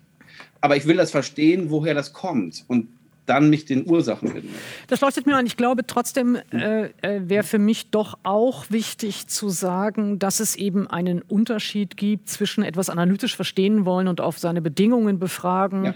ähm, und es sozusagen normalisieren und sich nicht zu trauen, es zu kritisieren. Das sage ich mit dem, also nicht, weil Sie das täten, sondern weil ich glaube, dass für all diejenigen, die Objekte dieses Ressentiments, die Objekte dieses Hasses sind, die da bedroht werden, angegriffen, angefochten werden, ähm, für die ist das schon entscheidend, dass es äh, sozusagen einen gesellschaftlichen Diskurs gibt, der nicht nur sagt, oh, möchte ich doch jetzt mal gerne verstehen, warum die sich so unbehaglich fühlen, weil das Unbehagen ist auf der anderen Seite, also auf der Seite derer, die zu Opfern dieses Ressentiments und dieses Hasses werden, natürlich auch schon eins, das ziemlich existenziell ist. Also ich glaube, das ist schon auch wichtig, dass das immer, immer, immer mitgeführt wird und mitbedacht wird, dass das nicht nur sozusagen ähm, also ich sag mal, schlechte Sozialpädagogik wird. Mhm.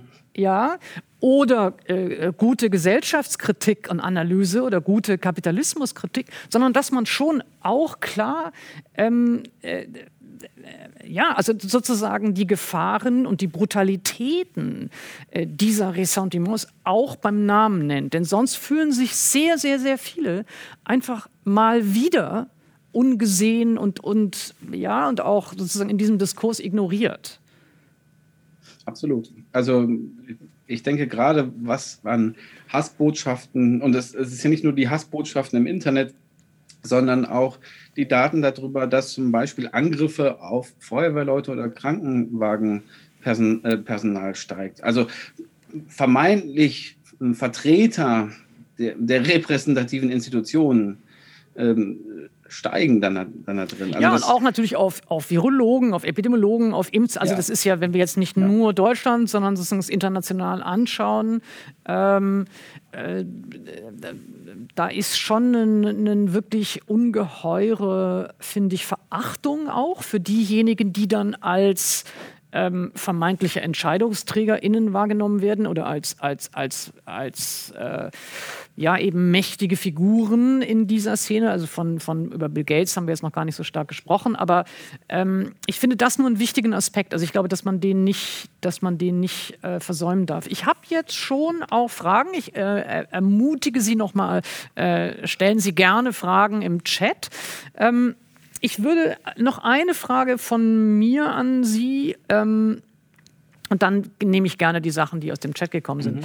Ähm, die Frage, die, die, sich mir stellt, ist, ähm, wir haben ja vorhin auch ähm, äh, analysiert, dass es ähm, im Grunde genommen einen stark performativen Gestusanteil gibt und dass mhm. vielleicht ähm, sozusagen die spezifischen politischen Positionen gar nicht so relevant sind für diese Bewegung. Wenn wir uns nun mhm. anschauen, ähm, verschiedene Verschwörungsmythen der vergangenen Jahre oder verschiedene Bewegungen anschauen, gegen was da jeweils mobilisiert wurde oder was als die große Gefahr beschrieben wurde, dann gab es da ja wechselnde Platzhalter. Also mal war es der Dritte Weltkrieg, der drohte, mal war es der große Austausch und die Überfremdung.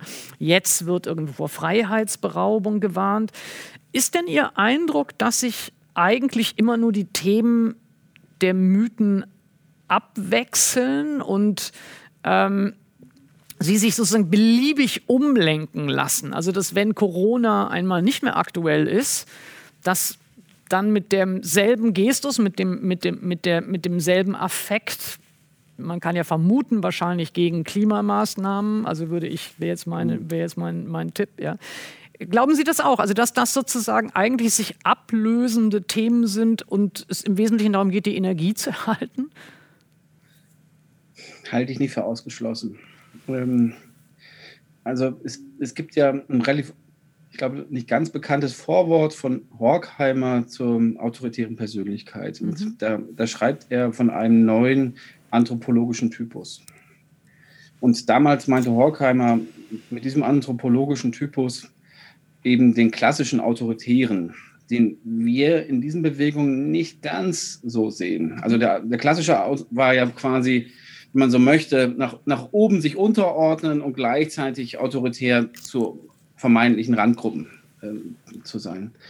Ähm, und jetzt haben wir es viel häufiger, zumindest in meinen Untersuchungen, mit einem Typus zu tun, den bei Adorno in der autoritären Persönlichkeit diejenigen sind, die er ganz am Ende als, er hat sie damals Spinner, Verschwörungstheoretiker und Rebellen genannt. Mhm.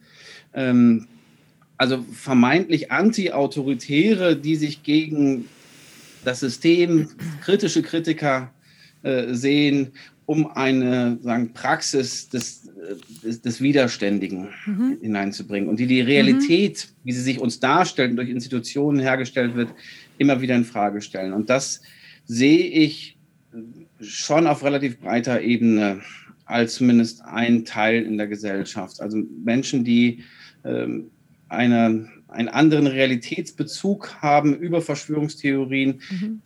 In dieser konkreten Bewegung war das Interessante, Leute haben bei allen Verschwörungstheorie-Items hoch ausgeschlagen, interessanterweise beim Klima nicht. Können Sie es nochmal sagen? Ja. Sie haben äh, die haben, äh, also auf, ich glaube, bei allen Verschwörungstheorie-Fragen haben die relativ hoch geantwortet. Stimme zu oder Stimme, Stimme sehr stark ja. zu einzig bei einer absurden Frage, die wir auch als absur bewusst absurde Frage gestellt haben, weil es ja manchmal auch um die Kohärenz der, ähm, der Theorien geht, nicht immer. Ähm, aber beim Klima war das Item nämlich, die meisten Klimastudien waren gefälscht. Und da haben Leute gesagt, nee, die sind nicht gefälscht. Ah, okay. Und das würde uns zumindest ein bisschen okay. was sagen über diese Subpopulation, die wir drin haben, dass die mhm. Leute nämlich zu, zu, einem Viertel aus dem, sag ich mal, grünen ökologischen Milieu kommen. Ja, ich, da, ich, ich kann übrigens jedem nur diese äh, Studie, die Lektüre dieser Studie empfehlen, äh, schon alleine, weil die Fragen äh, äh also mitunter wirklich grandios sind. Meine Lieblingsfrage war, hat der Lockdown meine Beziehung verbessert? Ja, und da war, da war ein ganz, ganz, ganz starker Ausschlag bei Stimme überhaupt nicht zu. Äh, äh, also es ist eine, also ich muss einmal fragen, ich habe sie ja zugeschickt bekommen von Ihnen vorher. Ist die auch online äh, lesbar? Die ist bei mir auf der Homepage. Genau, also, also wer das nachlesen möchte, kann gerne auf die Homepage gucken. Ich habe jetzt noch eine, äh, vielleicht ein bisschen Ganz, ganz, ganz kurz noch ja. sagen, zu diesem anthropologischen, ich wollte nur sagen, also was wir sehen, ist sozusagen, oder was ich vermute, ist, dass wir eben diesen anthropologischen Typus des Rebellen haben, des rebellischen Anti-Autoritären, mhm. wo sich Rebellentum und, also sozusagen, ich nenne es jetzt mal vorläufig, anti-autoritäre Autoritäre. Das klingt jetzt so widersprüchlich, aber ich glaube, so widersprüchlich ist diese Bewegung häufig auch. Äh, Leute, die hoch individualisiert sind, aber und deshalb auch immer gegen jegliche Staatsform äh, agieren. Das sehen wir durchaus seit längerem schon in den USA, verschiedene Prepper-Bewegungen, Sovereign Citizens, das sind ganz offen Rechtsradikale. Mhm. Ähm, in den stärker kooperatistischen Ländern und Föderalländern, Deutschland, Österreich, Schweiz, sehen wir aber auch ähnlich, ähnliche Formen, also von Menschen, die sich sagen, gleichzeitig etwas Antiautoritäres haben, aber apodiktisch gegenüber jeglicher staatlicher Bevormundung mhm. ähm, einmischen und sich selbst als Subjekte gegen alles setzen. Und das sieht man auch bei verschiedenen Bewegungen, zum Beispiel bei den Montagsmahnwachen, die wir schon gesehen haben, äh, bei Pegida, auch ein bisschen bei Occupy, dass man sich nämlich, also Occupy war definitiv eine linke Bewegung, muss man dazu sagen, aber es waren Bewegungen, die sich immer außerhalb der tradierten politischen Institutionen situiert haben. Man hat mal gesagt, wir sind jenseits von links und rechts. Wir sind etwas ganz anderes. Ähm, wir sind einfache Bürger gegen die da oben.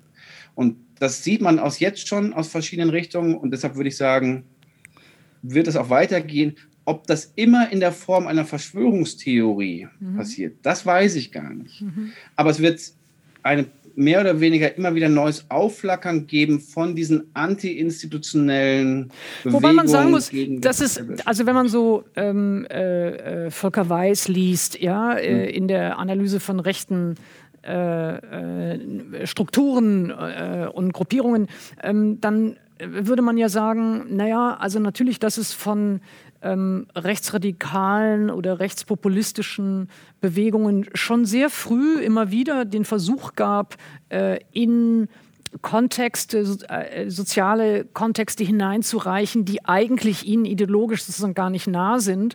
Also ob es also äh, in, in, die, in die Szene oder das Milieu von KonsumkritikerInnen war oder, oder Anti-Imp. Also es gab schon auch die Versuche, in Szenen hineinzukommen, weniger um thematisch sich zu verkoppeln, sondern um sozusagen rekru also rekrutieren zu können aus anderen Milieus und aus anderen Szenen. Also das, was Sie beschreiben, ist etwas, das sicherlich auch schon eine, eine, eine, ja, einen Vorlauf hat oder auch, auch, ja. auch eine Tradition hat.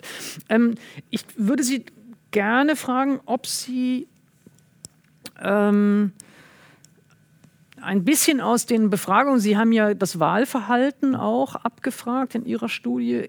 Ergibt sich für ihn, für Sie daraus einen Vorgriff vielleicht oder eine Ahnung, ähm, wie diese Proteste Einfluss nehmen könnten auf die Bundestagswahl? Ist schwer zu Unbehaglich. sagen. ähm, einfach weil wir uns nicht sicher sind, welchen Anteil diese Population an äh, der Gesamtbevölkerung haben. Vor allen Dingen, weil sie ähm, ja offensichtlich gegenüber den normalen Institutionen sehr, sehr skeptisch sind. Ähm, was wir jetzt sehen können, ist, also wir haben das alte Wahlverhalten und wir haben das prospektive Wahlverhalten. Mhm. Was wir sehen können, ist im Grunde eine Bewegung von links nach rechts. Also vorher hatten wir fast 40 Prozent linken Wählerinnen da drin bei mhm. uns.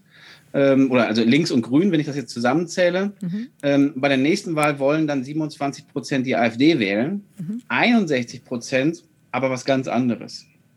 Unter anderem die Basis. Ja. Ähm, eine Partei, die sich in Baden-Württemberg aus dem Michael Ballweg ähm, Spektrum gebildet hat. Aber auch, es wollen auch zum Beispiel 2% die Partei wählen mhm. oder die ÖDP. Mhm. Ähm, ich würde eher sagen, dass der Einfluss relativ gering sein wird auf der Basis von Parteien wie die Basis. Die werden nicht die 5%-Hürde okay. äh, überschreiten, aber die könnten natürlich, sage ich aber mal. Sie könnten zur AfD. Es könnte, es könnte einen Push für die AfD geben. Es könnte ein Push für die AfD sein. Aber ehrlicherweise, die AfD hat ziemlich viel investiert ähm, in diese Bewegung, also auch rhetorisch, dass man darauf zugegangen ist. Und die sind jetzt von, äh, ich schaue gerade, von 15 auf 27 Prozent hochgegangen bei uns in der Befragung. Das scheint viel, ist jetzt aber nicht so viel gemessen daran, dass eigentlich mehrheitlich Leute zu eben dieser Partei die Basis gehen mhm. wollen. Mhm. Ähm, und lebensweltlich, man muss das immer noch schauen, und kulturell und werteorientiert beißt sich das dann schon sehr. Also die Leute müssten bestimmte Einstellungen, mhm. wie zum Beispiel, dass sie eben keine Rassisten sind, erstmal in diesem eigentlichen Sinne, müssten sie sehr stark über Bord werfen. Das passiert in solchen Radikalisierungsprozessen, keine Frage. Aber das wäre schon ein großer Schritt. Mhm. Deshalb würde ich sagen, in der Kurzform, ich wäre skeptisch auf, bezüglich eines großen Einflusses mhm. auf die Bundestagswahl. Ähm, ich habe äh, also vielen Dank erstmal bis hierher. Äh, und ich habe jetzt ein paar Fragen aus dem Chat. Äh, und ich nehme einfach mal was da so kommt. Das erste ist ähm, die Frage, waren nicht die sogenannten Montagsmahnwachen für den Frieden auch schon eine Art Vorbereitung für diese Bewegung? Ja, das kann man so sehen. Vorbereitung ist jetzt vielleicht nicht ganz das exakt richtige Wort, ähm, aber die Montagsmahnwachen für den Frieden waren habe es schon erwähnt, auch eine Bewegung, die sich jenseits der, der tradierten Parteien gebildet hatten, zu einem anderen Anlass, Ukraine-Konflikt, einem Konflikt, wo man immer noch nicht genau weiß, wer welche Akteure dann drin sind, ist auch innerhalb, sag ich mal, der kritischen Sozialwissenschaft durchaus umstritten ähm, da drin. Ähm, und wo sehr früh bestimmte Akteure wie zum Beispiel Ken Jebsen, ähm, eine große Rolle ähm, gespielt haben. Ähm, ich selbst bin auch zweimal zum Montagsmahnwachen dahin gegangen ähm, und das waren sehr eigentümliche Erlebnisse. Also die haben bestimmte Elemente der Querdenker haben großes, große Betonung auf Meinungsfreiheit, mhm. äh, viele Verschwörungstheoretiker da drin, aber ich habe damals äh, auch eine Umfrage für das Institut für Bewegungs- und Protestforschung verteilt. Ähm, die habe ich gar nicht selbst durchgeführt, aber ich habe mich an dieser Umfrage beteiligt. Ähm, und da, dann hat man mich versucht, von dieser Kundgebung wegzudrängen, hat gesagt, was man schon kannte. Ähm, und dann haben mich aber, sagen die Sprecher, dann haben gesagt, nee, das muss in Ordnung sein, ähm, mhm. dass das hier ist. Wir wollen ja eine Freiheit darin haben. Und auf dieser Kundgebung in Frankfurt, das fand ich sehr. Wann war das? Nämlich, Können Sie sagen, wann das war? Ah, das müsste jetzt fünf, sechs, sieben Jahre her sein. Ähm, ist es so lange her? Ja, es war auf jeden Fall noch in einer Zeit, wo ich in Frankfurt gewohnt habe. Also fünf Jahre auf jeden Fall her, mindestens. Mhm zur Zeit des Ukraine-Konflikts. Ähm, was ich sehr interessant fand, war, also ich bin dann mit einem ins Gespräch gekommen, das war ein Ingenieur und der schien mir dann ganz vernünftig zu sein. Und nach einer Viertelstunde waren wir beim ganz harten Antisemitismus. Und dann hat er mir dann erklärt, wie oben im Frankfurter Messeturm dieses Dreieck, das ist doch. Ähm, und das war also sozusagen, mit dem bin ich ins Gespräch gekommen, ganz scheinbar normale Personen. Was mir aber auch aufgefallen ist, dort waren sehr viele migrantische Jugendliche oder äh, Jugendliche mit einem migrantischen Hintergrund, die ganz ernsthaft gegen den Krieg protestiert haben, die sich einfach Sorgen äh, äh, gemacht haben. Und das hat mir natürlich schon so ein bisschen wehgetan dann da auch äh, äh, drin, weil diese Montagsmahnwachen wurden einerseits zu Recht als Querfrontprojekt dargestellt. Gleichzeitig war es dann aber auch nicht wirklich so richtig möglich, gut gegen den Krieg zu, äh, zu protestieren, weil sich dann die etablierten Parteien ähm, oder auch die Antikriegsparteien damit dann nicht mit gemein machen wollten. Ich habe dafür keine Lösung, aber das, das, das konnte ich dann vor Ort so ein bisschen beobachten. Es gibt eine Frage, die schließt vielleicht an das hm. an, was Sie beschrieben haben. Mhm. Das, das ist die Frage, warum akzeptieren Menschen, die sich angeblich tatsächlich Sorgen machen, das Grauen dort? Warum tolerieren und machen Sie Holocaust-Relativierungen oder Vergleiche nicht mal 80 Jahre nach dem Ende des NS? Das ist eine gute Frage. Also ich kann nur sagen, von dieser Demonstration, die ich damals beobachtet habe, da gab es keine Holocaust. Nee, also ich glaube, es bezieht sich jetzt auf die also, jetzige. Ja, ja, okay. Ähm, ja, also sagen, die, die Holocaust-Relativierung ist ein großes Problem und ich sehe das auch mit großer, großer Sorge. Wenn Sie es jetzt nur sehen wollen aus der sozialen Praxis und das Rekonstru rekonstruktiv sehen wollen, dann sehen diese Leute sich als Antifaschisten. Ähm, also wenn jemand sagt, ich identifiziere mich, das ist ja in Kassel passiert, mit so viel Scholl, was natürlich dramatisch ist, weil es die Verhältnisse wahnsinnig verwechselt und äh, relativiert. Aber dann ist erstmal der Gestus, der Gestus eines, einer widerständigen Person, die sich gegen eine Diktatur äh, wehrt. Und Aber ist ja eine Aneignung, die komplett die historischen Relationen verzerrt. Das, das, ist richtig. Aber soweit ich das sehe, ich will gar nicht, ich will gar nicht in Schutz nehmen, diese Person. Aber es scheint mir eine relativ junge Person gewesen zu sein. Und hier sehe ich die Kritik oder das Problem eher bei den zivilgesellschaftlichen Organisationen und der, dem Weidenfeld der Linken. Das, das ist das, was ich vorhin meinte mit dem, dem, Problem der Repräsentation dann da drin oder dem Stammtisch. Es gibt gar keine Möglichkeiten mehr, so etwas mal aufzuklären, sagen kritisch zu begleiten, sondern diese Person sagt diese schlimme Sache und bekommt danach dann zu Recht diese Kritik ab. Ich finde ja eher, dass man dann, wollte man so etwas angehen, dann vor Ort dagegen hält und sagt, das ist aus diesen Gründen falsch. Und das sollte, das sollte man nicht machen. Ähm, aber die Linke jetzt in einem ganz weiten Sinne hat sich ja sehr stark auf Räume zurückgezogen, wo man mit, ohnehin schon miteinander einverstanden ist. Und ähm, sozusagen dort, wo es widersprüchlich ist, wo es schmutzig ist, wo falsche Dinge gesagt werden, nicht den Diskurs zu führen. Und ich würde ja sagen, man müsste eigentlich versuchen, diese Leute für, eine, für die richtige Position dann zu gewinnen. Ja, ich bin nicht ganz. Kann sein, dass man das nicht schafft. Ich bin nicht sicher, ob ich das teile, weil mein Eindruck äh, mindestens von manchen Debatten auf Twitter schon ist, dass man sich da wirklich auseinandersetzt und auch gegenhält und da es da auch Widerspruch gibt. Ich, ich kann nicht immer sagen, dass die Art, wie dann diese Auseinandersetzungen eskalieren, mir behagt. Ja, aber ich würde, ich finde die Beschreibung, dass ich sozusagen eine antifaschistische Linke darauf zurückzieht, sowieso nur in den Kreisen zu bewegen, in denen sie äh, miteinander übereinstimmen. Das finde ich mindestens von den, von den Auseinandersetzungen über bestimmte sozialen Medien in, meinem, in meiner Erfahrung äh, nicht zutreffend. Aber jetzt mal anders gefragt, haben Sie denn schon mal richtig mitbekommen, dass jemand bei Twitter gesagt hat, okay, du you got me, ich ändere jetzt meine Meinung. Also ich, das ist eine andere Frage. Also die ja. eine Frage ist ja, gibt es sozusagen diese kontro politischen Kontroversen überhaupt noch? Gibt es die Situationen, wo widersprochen wird? Ja, wo man äh, jemanden, so, so kamen wir ja sozusagen bei, einem, bei einer hm. antisemitischen ähm, äh, Position oder eben Äußerung, ähm, dass jemand wirklich oder eine Holocaust-Relativierung, dass jemand äh, explizit widerspricht. Und ich glaube, die Situation gibt es regel, also gibt jetzt regelmäßig. Ähm, ich würde auch, also mein Eindruck von also mindestens äh, allen möglichen Szenen, bei denen Dunja Hayali unterwegs gewesen ist auf Demonstrationen, ist genau das der Versuch gewesen. Ja. Ähm, äh, und Gleichzeitig äh, also die Frage, ob Sie, also wenn Sie sagen, ja, haben die denn dann die Positionen geändert? Ja, das, ich meine, ob es erfolgreich ist, darf man natürlich nicht denjenigen zuschlagen, die sozusagen antifaschistisch äh, widersprechen, sondern möglicherweise der verhärteten Einstellung oder dem geschlossenen Weltbild zuschlagen. Das ist richtig. Ich würde mal nur sagen, eine gelungene Kommunikation oder habe ich auf Twitter noch nicht so richtig beobachtet. Ähm, ich, würde noch, ich will ein anderes Beispiel mhm. bringen. Das Occupy Camp in Frankfurt.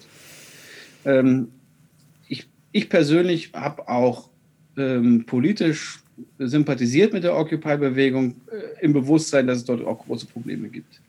Ähm, und die Occupy-Bewegung in Deutschland war nochmal ganz anders strukturiert.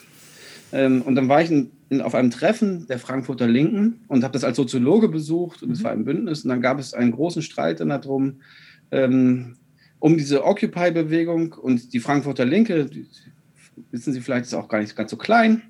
Ähm, und man war sich eigentlich recht einig, da, damit will man nichts zu tun haben, weil die hatten die falsche Kapitalismuskritik. Also mhm. sozusagen, die haben sich auf die Zirkulationsform fokussiert und waren sozusagen aus der Sicht vieler einflussreicher Leute damals dann ähm, ein, sagen, ein Teil des Problems und im mhm. Grunde strukturell antisemitisch. Mhm. Unabhängig davon, ähm, ob man das teilt oder nicht, äh, war dann die Folge davon, dass eigentlich niemand mehr dann dahin gegangen ist mhm. in dieses Camp, wo durchaus sozusagen nicht alles immer rosig war, mhm. sondern hat aber zur Folge dann gehabt, dass dann wirre Geldtheoretiker, also Geselianer, die mhm. sozusagen eine ganz klar antisemitische Geldtheorie haben, die haben dann den ganzen Tag dort Vorträge gehalten. Mhm. Aber niemand aus der Frankfurter Linken hat dann gesagt, mhm. okay, ich halte euch jetzt mal Vorträge über Band 1 bis 3 des Kapitals mhm. und sozusagen biete eine ganz andere er er Erklärung an. Also man hat mhm. nicht darum, um eine Hegemonie oder eine andere Deutung dann wirklich gekämpft, mhm. sondern war dann relativ zufrieden mit sich selbst, ähm, dass man ja recht hatte, dass das eine seltsame, im Grunde strukturell antisemitische Bewegung war. Mhm. Und das wäre meine, meine, meine Kritik daran, die man nicht mal eins zu eins übertra äh, übertragen kann.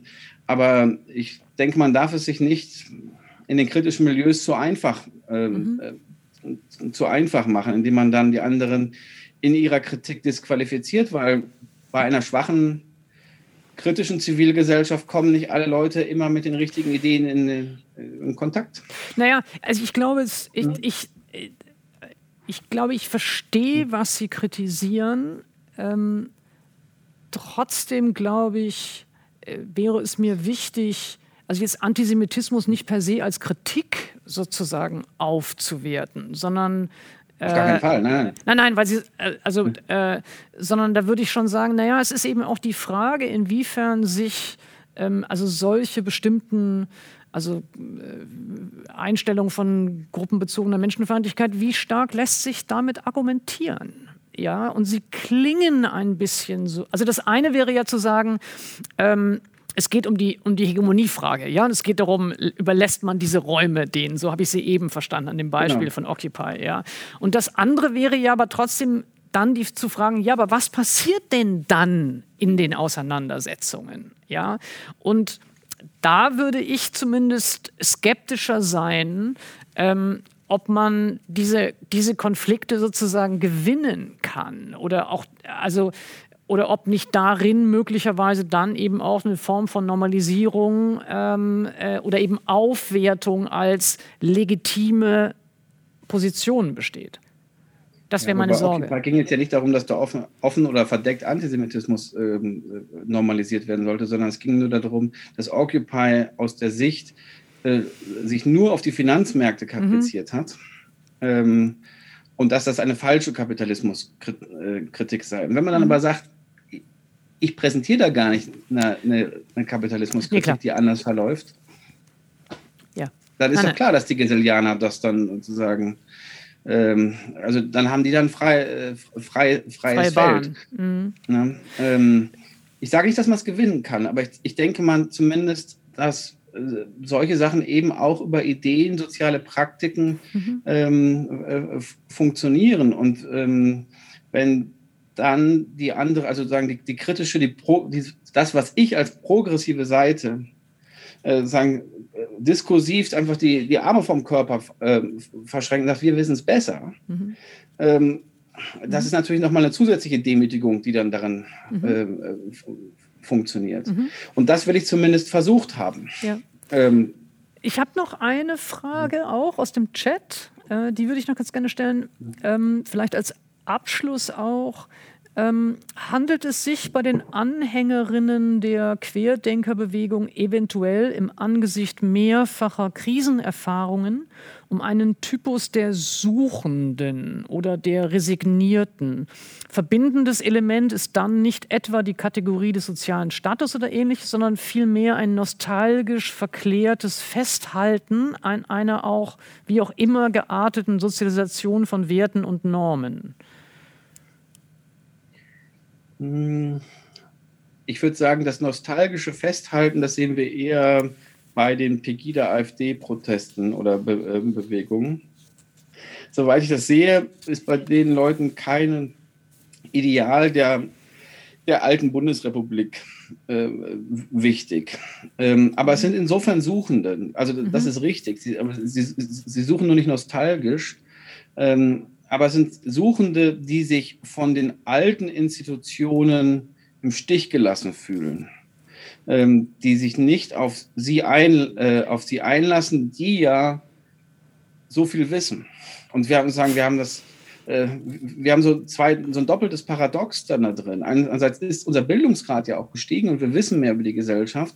Andererseits ist das, was Ulrich Beck genannt hat, also eigentlich das Risiko in unserer Gesellschaft, der Teil, den wir nicht wissen, damit gleichzeitig gestiegen. Ähm, mhm. wir, sind, wir sind individueller und gesellschaftsabhängiger. Also weil wir nicht mehr zum Beispiel bei uns in der Familie dann alt werden, brauchen wir eine Rentenversicherung und eine Pflegeversicherung, die uns dann außerhalb des Elternhauses äh, dann später pflegt, etc. Also sagen, die, mhm. die Gesellschaftsabhängigkeit des, des hohen Individuums ist gestiegen. Mhm. Und aber auch die Wissensabhängigkeit weil das Wissen so stark und deshalb gibt es eine höhere Abhängigkeit von Experten. Mhm. Ähm, und diese Experten streiten sich dann auch noch und plötzlich geht die Pandemie trotz aller Modelle runter. Mhm. Ähm, am Anfang sagt Drosten, bitte keine Masken tragen, das nützt nichts. Jetzt sollen wir alle eine FFP2-Maske tragen. Mhm. Dafür gibt es alles gute Gründe. Nur in, in diesen Formen, sozusagen, sind es Leute Suchende, nämlich Suchende nach vernünftigen Erklärungen. Und ähm, und nach bestimmten, Sich äh, nach bestimmten Sicherheiten, die ihnen eine Stabilität Erklärung, oder, oder eine Sicherheit eine, eine, Sicherheit gibt und auch einen Ausweg aus dieser Kränkung dann, mhm. äh, dann bietet. Eine, eine neue Wertschätzung. Es ist auch eine Kränkung in ihrer Wertschätzung. Also nicht der, der rein sozioökonomischen Position, sondern auch in ihrer gesamten Position in der mhm. Gesellschaft. Und deshalb haben Sie recht, äh, wer diese Frage gestellt hat. Das sind sehr stark Suchende. Und das ist aber auch die Gefahr, ähm, weil die eben nach Angeboten suchen. Mhm. Und da sind wir wieder bei diesem Occupy-Ding. Es gibt halt vor allen Dingen eine bestimmte Sorte von Angeboten. Mhm. Ähm, ja, großartig. Ganz, ganz herzlichen Dank, Oliver Nachtwey. Ähm, ich hoffe wirklich sehr, dass wir das nochmal schaffen, dass Sie hier nach Berlin und in die Schaubühne ins Theater mit Publikum kommen. Äh, trotzdem schon mal wirklich vielen, vielen Dank, dass Sie das auch in diesem Digitalformat äh, mitgemacht haben. Sehr ganz, gerne. ganz herzlichen Dank an Sie alle im Publikum. Ich darf Sie einladen zum nächsten Streitraum, bei dem wir jetzt ein bisschen unsicher sind, aber möglicherweise wird es dann ähm, Publikum schon wieder geben. Das ist nämlich am Sonntag, dem 20. Juni, wie immer um 12 Uhr. Ähm, das wird der letzte Streitraum dieser Spielzeit sein, in der wir uns ja die ganze Zeit beschäftigt haben äh, mit im weitesten Sinne der Corona-Krise.